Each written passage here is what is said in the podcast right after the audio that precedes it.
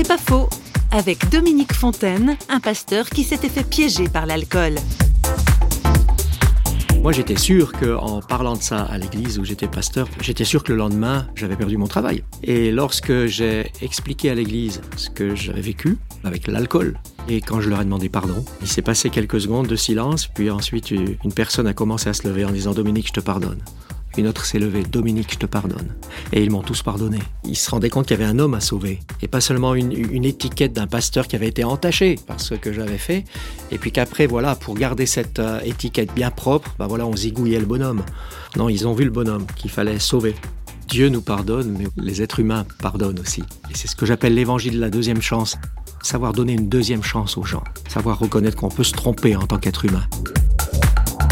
C'est pas faux, vous a été proposé par parole.ch.